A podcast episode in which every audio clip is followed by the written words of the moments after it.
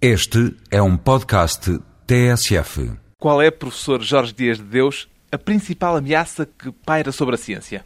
Eu penso que é o seu abandono pelas sociedades desenvolvidas.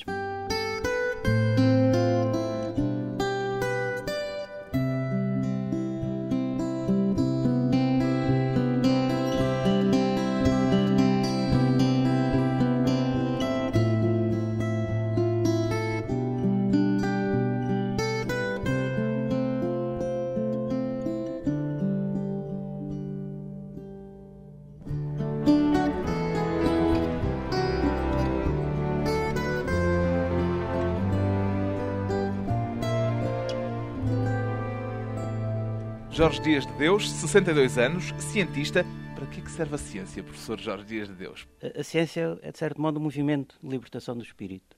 Portanto, a ciência serve, sobretudo, para libertar o espírito, para habituar as pessoas a ter um espírito crítico, para habituar as pessoas a não aceitar incondicionalmente os dogmas, para habituar as pessoas a ligar aquilo que elas fazem com aquilo que elas pensam. Esta é uma questão que um cientista se põe muito frequentemente a si próprio. Sim, é evidente que sim, porque repare, eu falei só em questões mais ligadas à educação, mas quando nós falamos em ciência, não podemos também deixar de falar imediatamente em tecnologia, e até se fala na tecnociência. E aí as coisas mudam um bocadinho de figura, como sabe. O professor até diz no livro que escreveu agora que a tecnologia é uma espécie de braço armado da própria ciência. É, é exatamente. Só que escapa ao controle da própria ciência. E daí, digamos, a ambiguidade entre a ciência e a tecnologia. É, como se diz, a ciência muitas vezes paga as favas da tecnologia. A tecnologia já controla, hoje em dia, grande parte daquilo que é a investigação científica? Sim, em parte a investigação científica é controlada pelos interesses económicos e, portanto, pelos interesses do desenvolvimento tecnológico. Mas repara, há sempre uma ciência por trás, uma ciência mais fundamental, e julgo que é essa que é preciso salvaguardar, porque é essa que em minha opinião, representam, diria, um património cultural da humanidade. É essa que o professor Jorge Dias de Deus pratica? O professor Jorge Dias de Deus, que é físico teórico. É, tento praticar o melhor possível, não com grande êxito, mas enfim, vou sobrevivendo. Mas digamos, é uma ciência aquela que faz mais longe da aplicação tecnológica imediata? Sim, mas repare, isto não deve ser tomado também como o subestimar a ciência fundamental. Acho que a ciência aplicada, a ciência de intenção tecnológica, é extremamente importante e, e é daí que, de facto, para as pessoas em geral, se vê o impacto da ciência na sociedade, e é através exatamente da tecnologia. A ciência, pela tecnologia, tem revolucionado o modo de vida das sociedades. E, quer que nós queiramos ou não, quer tenhamos sonhos à moda do Rousseau e dos ideais dos paraísos primitivos, eu creio que nenhum de nós que se habituou às vantagens da tecnologia gerada pela ciência, enfim, as vantagens naquelas que realmente são vantagens, está disposto realmente voltar ao paraíso. O paraíso nunca existiu, como é evidente. Há um mito de uma certa natureza que era melhor que a natureza transformada pelo homem, mas se formos sérios, cada um de nós, em consciência, não quer voltar atrás, quer usar os benefícios da ciência e da tecnologia. O professor Jorge Dias de Deus é físico teórico. Como é que se pode trocar por miúdos aquilo que faz, aquilo a que se dedica? Olha, eu neste momento estou interessado em estudar a matéria a altas densidades. Porquê? Porque se pensa que no começo do universo, o universo era um grande concentrado de matéria e energia e que teria propriedades diferentes nós, nós observamos hoje. Enfim, não havia os objetos, não havia os livros, não havia as pessoas, não havia os pássaros. Havia toda um, uma espécie de sopa de ingredientes fundamentais. A chamada sopa elementar. A sopa elementar, sim. Dos quarks e gluões e assim, coisas, nomes esquisitos. Nós, no laboratório, em particular no CERN, podemos fazer experiências também, e tentando reproduzir chamado Big Bang, chama-se o pequeno bang, que é a explosão inicial, e ver se realmente qual era a estrutura da matéria nessa altura. Ou seja, está a olhar para buracos negros. Sim, quase. Não é bem buracos negros, mas é quase. Mas é realmente a fase inicial do universo. Com aplicação prevista ou apenas com o intuito de saber, de conhecer? Só com o intuito de saber. Enfim, não vou dizer que não serve para nada, porque é preciso ter cuidado nessas coisas. Houve muita gente que afirmou, por exemplo, que a relatividade não servia para nada e a relatividade deu E igual a MC2 e deu a bomba atómica. Portanto, é preciso ter cuidado. Mas não é essa a intenção. A questão da utilidade das ciências põe-se mais numas atividades científicas do que noutras? Sim, naturalmente que sim, e depende muito também dos interesses da sociedade. É evidente, por exemplo, todas as questões de biologia, questões de saúde, neste momento têm um apoio económico muito grande. Portanto, é natural que a biologia, a medicina, as ciências da saúde se vão desenvolver mais do que por exemplo, a física, a química, que estiveram na moda, digamos, no século passado, estão a perder um pouco de peso. Portanto, as tecnologias vão se desenvolver certamente mais em domínios ligados à biotecnologia, à saúde, à biomedicina, etc. Também se desenvolvem muitas tecnologias aplicadas à indústria militar, por exemplo. É um ramo em que a ciência parece andar eh, muito depressa. Sim, é evidente, toda a gente sabe que a Segunda Guerra Mundial ajudou imenso a desenvolver novas tecnologias e algumas que foram úteis. Embora eu deva reconhecer, parece-me que é um preço demasiado grande fazer ciência para a guerra para depois aproveitar as tecnologias que daí resultam. É um argumento que é muitas vezes usado, parece-me um, um argumento um bocadinho tortuoso. Acho que se podia usar diretamente as tecnologias em serviço da paz e não passando pelo argumento da guerra. É a fatura perversa que a ciência tem de pagar? É uma fatura perversa, agora não vejo que seja necessário passar por aí. Pois bem, é justamente o papel da ciência. O objeto de um livro que o professor Jorge Dias de Deus acaba de publicar chama-se Da Crítica da Ciência à Negação da Ciência. Quer, antes de mais, descodificar o título, professor Jorge Dias de Deus? Pois, é que há a crítica da ciência e há a negação da ciência. A crítica tem uma carga semântica positiva. Sim, pelo menos para mim tem. A negação, já não tanto, claro. Pois, a minha opinião é levar a crítica ao excesso digamos, é destas coisas da criança e do banho e deitar um menino água, vai tudo fora, vai tudo fora, pronto. Porque a crítica da ciência foi importante porque na tradição científica clássica, enfim, ligada à Revolução Francesa, por exemplo, criou-se uma imagem da ciência como algo quase divino. No fim de contas, a, a ciência era o farol do progresso, a ciência era o bem, todas as outras formas de conhecimento eram desprezáveis. Pensava-se que o conhecimento científico iria dominar tudo, etc. Portanto, havia toda uma teoria, uma ideia do cientismo que está completamente errada. Para está nós. a acontecer à ciência aquilo que aconteceu às grandes ideologias, por exemplo? Não creio que seja exatamente o mesmo. A ser posta em causa por esse excesso de Sim. promessas que fez? Sim, em parte é isso. É evidentemente que a ciência não é farol de progresso, portanto, e nós sabemos que o progresso é uma coisa complicada. Não, mas a crítica da ciência traduziu-se, no fim de contas, em dizer uma coisa muito simples. Que a ciência não é divina, a ciência é feita por humanos. Toda a gente sabe que os humanos erram, toda sabe que os humanos trabalham, vivem em sociedades, sabem que há política, sabem que há economia, portanto é impossível falar de ciência sem falar no seu enquadramento social. Mas já se foi da crítica à negação, é isso que o seu pois, livro parece é, dizer. Exato, porque a crítica pode ser levada ao extremo, por exemplo. Vê alguém a querer negar a ciência hoje em dia? Não, mas digamos, no contexto português tem havido uma polémica devido ao trabalho de Boaventura Sousa Santos. Eu devo dizer, pessoalmente aprecio aquilo que ele fez, mas reconheço que ele abre o caminho à negação da ciência, porque introduz um relativismo de tal ordem que o que está certo e o que está errado, enfim, começa a deixar de ter sentido.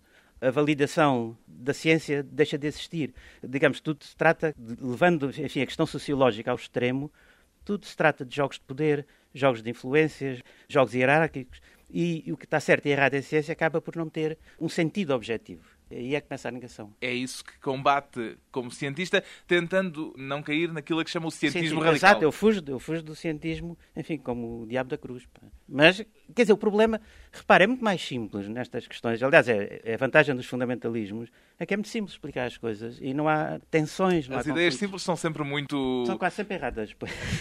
E, e, sempre muito chamativas. Exato, exato, porque pronto, fica tudo muito claro, muito límpido. Agora, quando eu digo por um lado, há uma certa objetividade na ciência. As leis têm um certo valor. Mas, por outro lado, eu sei que a objetividade e as leis são ditadas, de algum modo, por uma comunidade que é feita por seres humanos, e a gente sabe quais são as características dos seres humanos. Numa comunidade científica, há as tendências hierárquicas, há a tendência ao dogma, a defender sempre uma verdade, há a tendência a fechar-se, etc. Portanto, nós sabemos isso tudo, que isso é da natureza humana.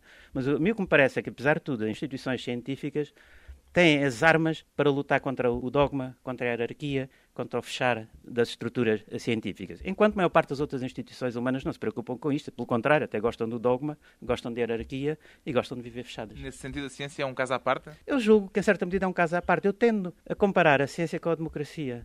Nada nos garante a democracia, nada nos garante que a democracia vai evoluir corretamente. Há exemplos em que a democracia errou, escolheu a ditadura, por exemplo, no caso da Alemanha nazi, mas é, enfim, como diria o Churchill, é o melhor que nós temos. É evidente tem que haver uma certa dose de confiança na capacidade de, dos cientistas de manter a sua democracia interna, ser capaz de resistir à imposição dos dogmas, ser capaz de resistir à imposição hierárquica, ser capaz de manter o ambiente democrático, eu quase diria mais democrático, anárquico, no fazer da própria ciência. Em defesa da ciência, sem cair nos extremos do cientismo, depois de uma curta pausa regressamos com Jorge Dias de Deus e a descoberta da vocação científica.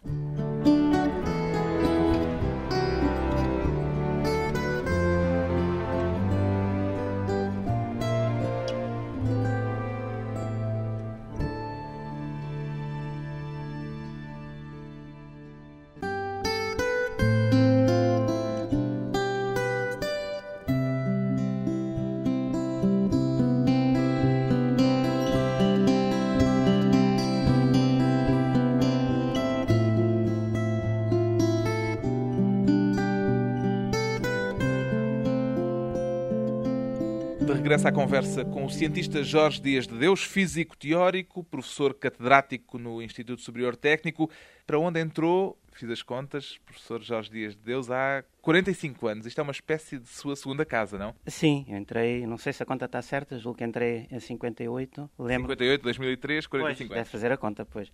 Lembro foi depois nesse verão, creio que foi nesse verão antes de entrar, tínhamos andado nas manifestações da candidatura de Humberto Delgado. O técnico que descobriu como estudante em 58 tinha alguma coisa a ver com o Instituto Superior Técnico de hoje? Não, é evidente que há uma enormíssima diferença.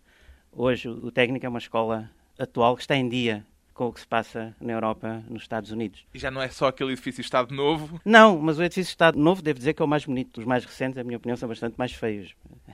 Quer dizer, mas sobretudo internamente, o técnico era uma escola relativamente fechada, muito ligada ao regime, em que não havia, por exemplo, doutoramentos, não havia investigação científica propriamente dita, não existia. Tão fechada que acabou por expeli-lo. Foi expulso do técnico em que circunstâncias? Não, era presidente da Associação de Estudantes em 1964 e queríamos organizar o Dia do Estudante, enfim, que era uma comemoração anual que se ia fazendo, sempre com muita dificuldade, cada vez com mais dificuldade, mas lá conseguimos fazer, não é? Por dificuldades internas em relação ao reitor? Claro, dentro do técnico nunca houve, enfim, no meu tempo, uma repressão muito grande. O diretor, que era o professor Almeida Alves, que era uma pessoa muito ligada à CUF, assim, aos interesses económicos, como se diria, mas realmente era uma pessoa liberal.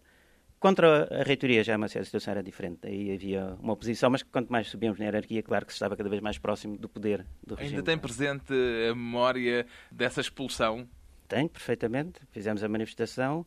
Chegaram a fazê-la? Fizemos, claro, foi combatida pela polícia e depois recebemos as notas de culpa, não percebemos bem como é que aquilo era feito. Era uma manifestação de cariz ideológico? É, repare, naquela altura, repare que já tinha começado a guerra colonial, evidentemente nós jurávamos a pé juntos não havia nada de ideologia política, mas evidentemente que havia. Quer dizer, nós tentávamos sempre argumentar que era uma questão estudantil, é, mas de facto era uma luta contra o regime, era uma luta pela liberdade. E pronto, isso realmente era insuportável para o regime. Recebeu a nota de culpa, reagiu com estranheza ou não, foi normal?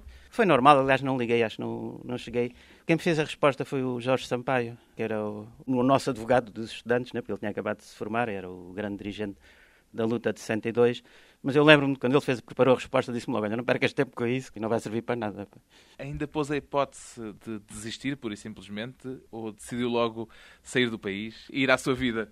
Não, ainda mantive por cá, mas enfim, a situação era realmente insustentável e tinha amigos em Inglaterra e consegui contactos enfim, com professores ingleses e fui para a Física. Já agora devo dizer que eu estava em Química. Eu fui para a Física um bocadinho por acidente, porque era, era onde eu conhecia amigos, era na Física. Ou em, seja, em está na Física em virtude da expulsão... Sim, sim. Senão, se calhar, seria um próspero engenheiro químico de alguma grande empresa e se calhar viver com bastante mais rendimentos do que hoje. São mas, enfim, mas esse, esse ponto... Os acasos da vida. Mas eu diria que essa é a parte positiva da minha expulsão. Não está, portanto, arrependido? Não, não, não ficou não, infeliz não, com essa troca? Gostei muito, gostei muito de ir para a Inglaterra, aprendi muito. Exatamente, aprendi a, a, ver outras coisas, a perceber que havia outras maneiras de pensar. Por exemplo, para nós o pensamento, a democracia era algo que nós não tínhamos uma experiência. E isso tornava-nos um bocadinho vulneráveis, aquilo que nós vimos há bocado, demasiado vulneráveis às ideias simples. Em Inglaterra aprendi que as coisas eram mais, mais complicadas. complicadas do que parecem. Exato. E que havia muitas possibilidades, muitos caminhos possíveis e que valia a pena experimentá-los e olhar para eles. Portanto, nunca pôs em causa a sua vocação científica? Não, não, não. não eu mesmo, caso tivesse continuado cá, tentaria fazer ciência. Como é que a tinha descoberto, essa vocação científica? Confesso que não... É difícil responder essa pergunta. nunca tive assim uma visão, uma... não fui visitado por um anjo qualquer. Não foi um professor especial que o marcou ou um talento que desde não, houve... cedo lhe apontavam? Houve um professor que me marcou realmente, que é o professor António da Silveira, que era o professor de Física, conhecidíssimo no técnico e normalmente odiadíssimo pelos alunos porque ele chumbava quase toda a gente. Mas a mim agradou-me porque ele realmente ele ensinava ciência a sério de forma muito difícil, muito complicada. Eu diria que não era um pedagogo, antes pelo contrário, mas devo confessar que tinha um certo prazer em conseguir perceber o que é que ele queria explicar, porque ele escrevia e falava sempre de uma maneira tão críptica e tão Isso parece fechada. um paradoxo. Eh. Eu, eu, acho também que é um paradoxo. Mas, quer dizer, eu, pela minha parte, esforço-me, quer como professor, quer quando escrevo divulgação científica, de ser o oposto. Não segue o exemplo não, não, não de que a falta de mas, pedagogia pode não. estimular eh, os mais afoitos. Mas eu tenho que confessar que realmente eh, aquilo foi um desafio. Nós e outros colegas enfim, de, de curso, o professor Ramon Dias, que é bem professor aqui do técnico, enfim, nós tínhamos discussões noturnas nos cafés, que nessa altura a gente estudava nos cafés, E eram grandes discussões, até altas horas da noite, a tentar perceber o que é que o professor Silveira queria dizer lá numa frase. Depois eram grandes momentos de satisfação quando conseguíamos vencer o professor Silveira no seu texto. Isto pode ser realmente, eu estou de acordo, isto é um bocadinho contraditório, não faz muito sentido, mas foi realmente o que aconteceu. Em Inglaterra faz o seu curso como trabalhador-estudante, com dificuldades? Não, não posso dizer que era com dificuldades, porque eu trabalhava na, na universidade, no University College, devo dizer que era, de certo modo, protegido pelos professores, porque eles percebiam a minha situação. Portanto, eu não, não posso agora fazer um choradinho, enfim, do trabalhador, coitadinho. Não, eles davam-me um horário, se eu precisasse de ir a aulas, e a aulas, ninguém estava a controlar o tempo de trabalho. Não, tive um ambiente sempre favorável. Depois disso, depois de concluída a licenciatura, esteve em França, depois na Dinamarca, por aí fora, por aqui e por ali. A comunidade científica reflete as diferenças culturais do resto da sociedade ou a atitude dos cientistas é a mesma em Copenhaga, em Paris ou em Lisboa? É evidente que há influências sociais, mas apesar de tudo, eu julgo que a comunidade científica é das comunidades mais internacionais. Portanto, eu diria que de algum modo se faz ciência da mesma maneira em Portugal como se fazia na Dinamarca, como se faz em França, como se fazia em Inglaterra. Eu conheci esses países. É evidente que havia diferenças complicadas. Por exemplo, em França havia sempre questões políticas à mistura, havia grandes lutas de poderes entre o professor A e o professor B. O professor A tinha uma biblioteca do lado do corredor, o professor B tinha outra biblioteca do lado do corredor, que eram bibliotecas eram iguais. Portanto, um gasto de dinheiro sem sentido. Na Dinamarca, tem qualquer coisa de cultural? Eu penso que é qualquer coisa de cultural. Quem conhece a França e o modo de funcionar em França, julgo que percebe isso imediatamente. E na Dinamarca ia dizer? Não, na Dinamarca não. Era um ambiente extremamente livre. Os próprios edifícios, portanto, enquanto em Paris eu estive naquelas grandes torres que fizeram, destruíram o Aloufan, enfim, que era uma instituição, e fizeram no, as novas torres para lá, lá pôr as faculdades. É, em Copenhague era o edifício antigo, que era a casa enfim, que o Niels Bohr arranjou, portanto é um edifício dos anos 30 que estava adaptado para a investigação científica. Uma das coisas engraçadas era, por exemplo, as casas de banho, né? que tinha umas banheiras enormes, que era uma delícia, uma coisa que obviamente não era de um instituto de investigação, mas uh, realmente era um instituto de investigação melhor do que o de Paris. Né? Qual foi o projeto científico mais entusiasmante em que já se viu envolvido? Essa é uma pergunta. Sabe, não os cientistas aí penso que são um bocado como os artistas, né? A última coisa que estão a fazer é considerar o melhor. Portanto, eu não me quereria comprometer, mas, enfim, eu tenho estado sempre em ligação com a física de partículas, física de altas energias e com extensões à astrofísica, também a questões de sistemas dinâmicos. Eu diria que eu gosto mais realmente é o que estou a fazer agora. Na física teórica, o trabalho é sobretudo individual ou sobretudo um trabalho de equipa? É individual e é de equipa também. É evidente que não são as grandes, grandes colaborações que existem na física experimental, mas eu diria que hoje em dia é um trabalho não só de equipa, mas de comunicação constante. Não se esqueça que nós agora temos a internet e constantemente estamos a saber qualquer trabalho que eu faça, ponha na net, toda a gente o conhece meia hora depois. Não é? Eu pergunto isto porque, lendo o livro recentemente publicado em Portugal, por João Maguejo, com aquela teoria altamente controversa que contraria Einstein, dá a ideia que a física é algo tão próximo da inspiração individual como a ideia romântica que se tem, por exemplo, da poesia. É assim? Há alguma comparação? Sim, não, eu penso que há alguma verdade nisso, embora o João Maguejo, enfim, pense que é o extremo do individualismo.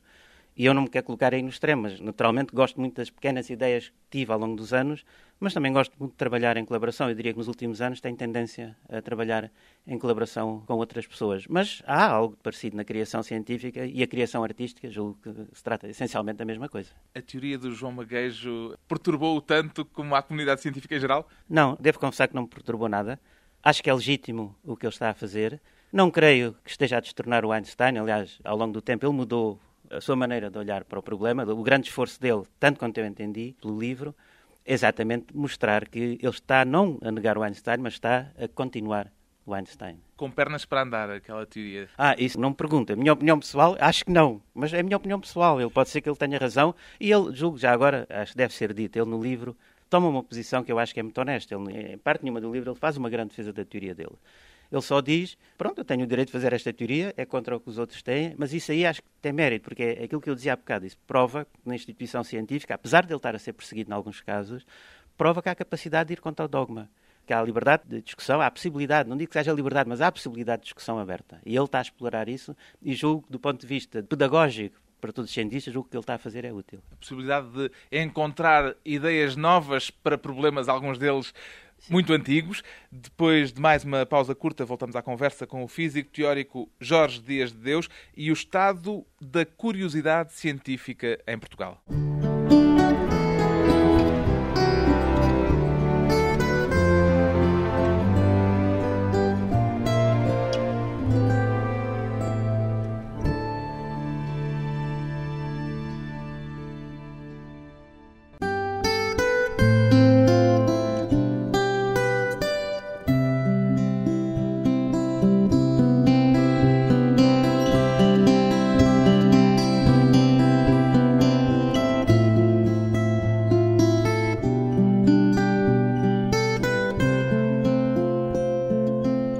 Convidado hoje para a conversa pessoal e transmissível Jorge Dias de Deus, um cientista que dedicou nos últimos anos boa parte do seu esforço também à divulgação científica.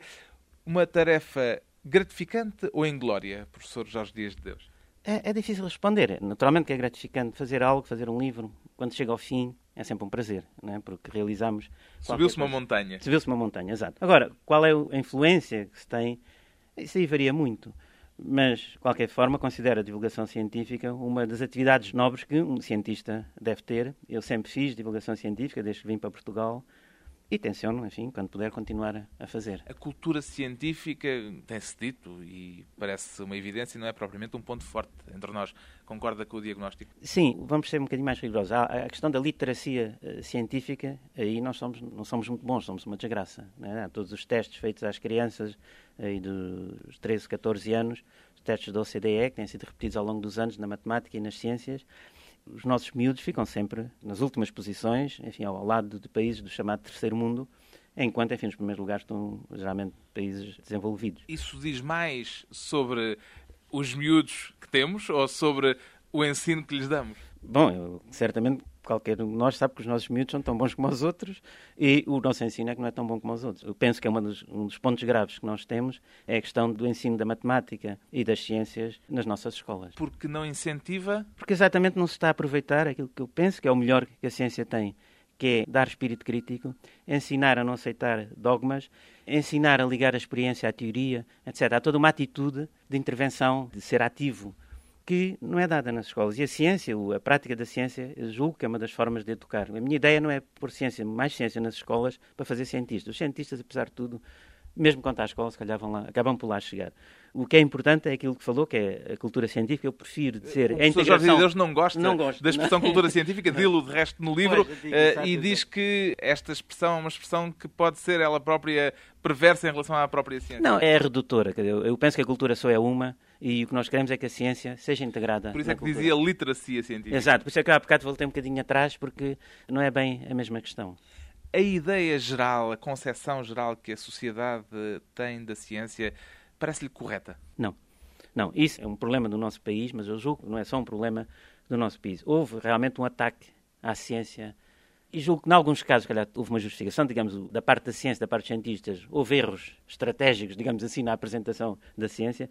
Por outro lado, há a questão da tecnociência, não é? Quer dizer, nós não podemos varrer da nossa memória Hiroshima ou Chernobyl, o que vier ainda a seguir, não é? Nós sabemos que continuamos a ter problemas que têm origem nas ciências. E isso marcou muito a relação da sociedade com as ciências? Sim, julgo que houve uma mudança radical a partir da segunda metade do século passado, em que começou a haver um afastamento da sociedade relativamente à ciência. Portanto, a ciência, de algum modo, está alienada em relação à sociedade e em relação à cultura.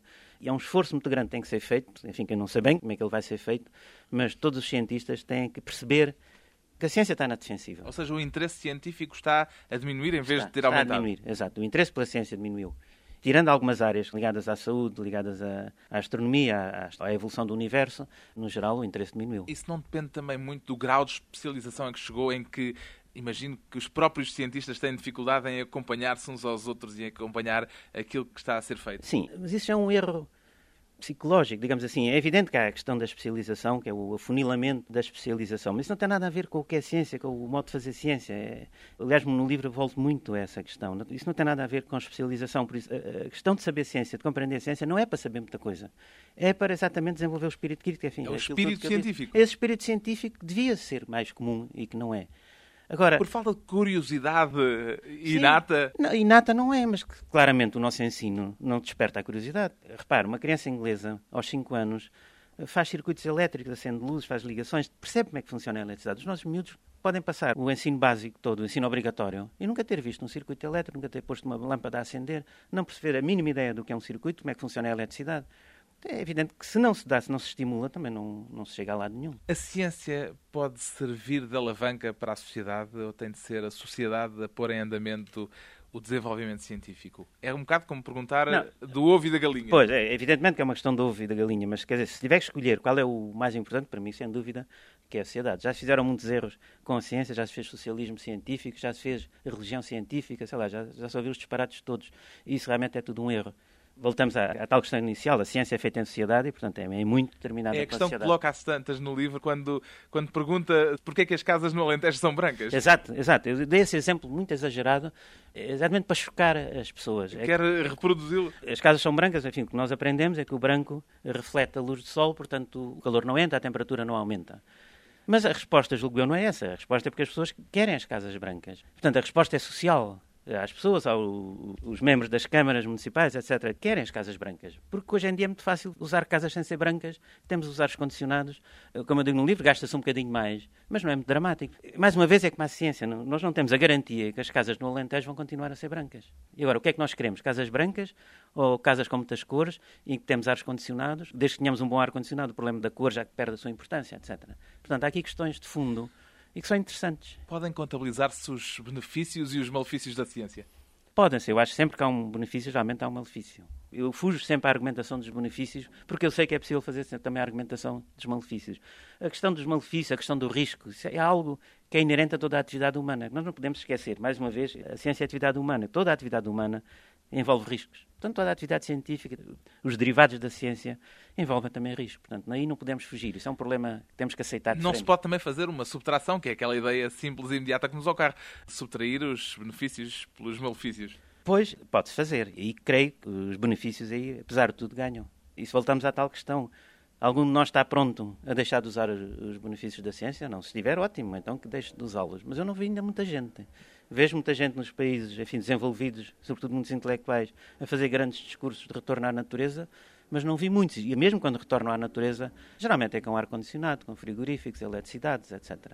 O que, assim também eu, não é? Diz nas conclusões do livro que escreveu que a ciência tem uma enorme dificuldade de estabelecer um diálogo normal com a sociedade por culpa da sociedade ou por responsabilidade da ciência? Em primeira... Há, há culpas partilhadas. Como disse, a ciência foi arrogante durante muito tempo e demorou muito a perceber que não podia ser arrogante. Por outro, houve realmente uma reação da sociedade e que se refletiu, sobretudo, na educação. Na educação, a ciência está a ser maltratada de algum modo. Por exemplo, quando se insiste nas questões ecológicas, quando se insiste nas questões ambientais, coisa com que eu estou inteiramente de acordo, sugere-se sempre que isso é a tal coisa natural que é boa. E a ciência, pelo contrário, é o que vem introduzir o mal. Isso está completamente errado. Os mecanismos que nós temos no, no ambiente, na ecologia, são os mesmos mecanismos que nós temos no laboratório, nas experiências científicas. E não perceber isto, eu julgo que nas escolas esta ideia não passa. Passa assim a ideia, ambiente é bom, ciência é mau. Isso está completamente errado. E, digamos, e... Cultura versus natura. Exato, exato. Como se, como se não tivessem as duas metidas uma na outra. Enfim, como se o homem não fizesse parte também da natureza. E com a sua atividade se também não contribuísse para a natureza, etc. Portanto, há aí uma questão fundamental, mas que os cientistas têm que perceber, que têm que fazer este diálogo com as pessoas das ciências moles, digamos, com as pessoas da sociologia, com as pessoas do ambiente e realmente aprender a integrar tudo. E, e realmente, e não esquecer o ambiente e não esquecer a ecologia. O que é que a ciência, professor Jorge Dias de Deus, nos pode prometer? Eu digo que a ciência não pode prometer nada. E esse é outro erro, esse é o grande erro do cientismo, que é a ciência é o tal o farol do progresso. A ciência, a ciência é uma coisa que nós controlamos, por isso também pode acontecer com a sociedade. Deixe de querer ciência, eu acho isso possível. Acho que vai ser muito caro. Indesejável. Acho que é indesejável. Eu, eu creio que conscientemente não haverá uma decisão desse tipo. Mas eu acho extremamente perigoso que cada vez mais haja ciência e tecnologia e cada vez menos as pessoas percebam de ciência e tecnologia. Digamos, de algum modo, nesse sentido, estamos muito longe das sociedades primitivas. Enfim, quando se descobriu o fogo, de algum modo, o fogo, no início, era para todos, e todos percebiam o que era o fogo. Era pouca coisa, mas, mas todos sabiam. Claro, depois que os feiticeiros começaram a tomar conta desse negócio, não é? Mas hoje há uma. Quer dizer, nós temos grandes tecnologias, grandes desenvolvimentos de tecnologia e há uma ignorância total. O perigo de dois mundos de costas Exato. voltadas Exato. e a ideia de que a ciência não é uma varinha de condão, atividade científica pensada por um cientista, Jorge Dias de Deus, que acaba de publicar na Gradiva o livro Da Crítica da Ciência à Negação da Ciência.